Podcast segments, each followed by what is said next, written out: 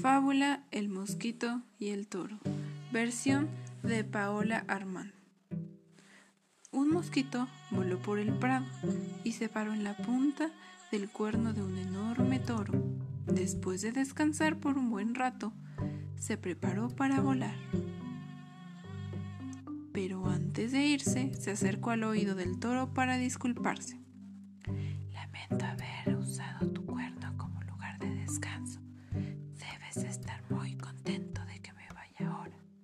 dijo el mosquito. El toro levantó la vista y respondió con indiferencia.